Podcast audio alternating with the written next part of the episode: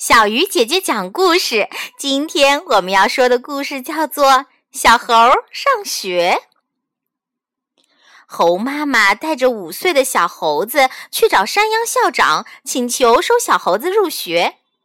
山羊校长告诉小猴子：“如果你能回答出我的问题，我就收你入学。”小猴子爽快地答应了。山羊校长推了推鼻子上的眼镜，首先提出了第一个问题。他指了指被布蒙住的三个小堆，对小猴子说：“被单蒙住的是三位小朋友，你能叫出他们的名字吗？”小猴子走到第一个小堆前，想了一下，举起右手，轻轻地拍了一下它。高兴地说道：“我的好朋友，你早！”被单里传来了嘎嘎的叫声。然后他走到了第二个小堆前，也用同样的方法拍了一下它，礼貌地说：“你早啊，我的好朋友。”这次被单里传出的是“叽叽叽”的声音。最后，小猴子走到第三个小堆前，这次里面发出的是“汪汪汪”的叫声。于是，小猴子就说：“小鸭、小鸡、小狗，请你们出来吧！”他们就从被单里钻了出来。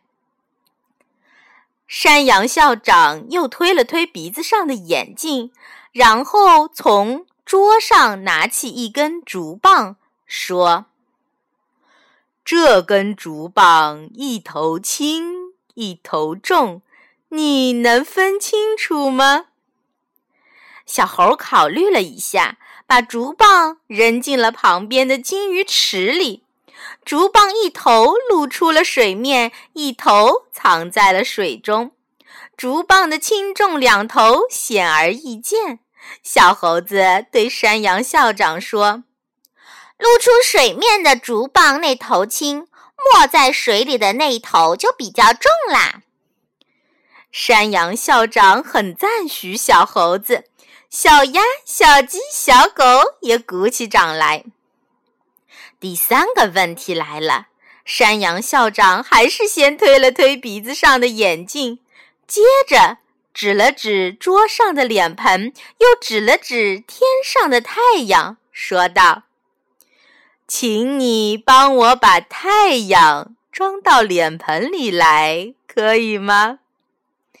小猴子向四周看了看，看到了金鱼池，于是就有了办法。他拿起脸盆，从金鱼池里舀了一盆水，放到了桌上，说。校长伯伯，你看，我把太阳装在了脸盆里啦！山羊校长非常高兴，频频赞许小猴子的聪明。他把小猴子紧紧地抱在怀里，抚摸着他的头，说：“小猴子，你真聪明，我正式收你入学了。”亲爱的小朋友，你觉得小猴子聪明吗？好了，小鱼姐姐讲故事，今天就到这里了，我们明天再见。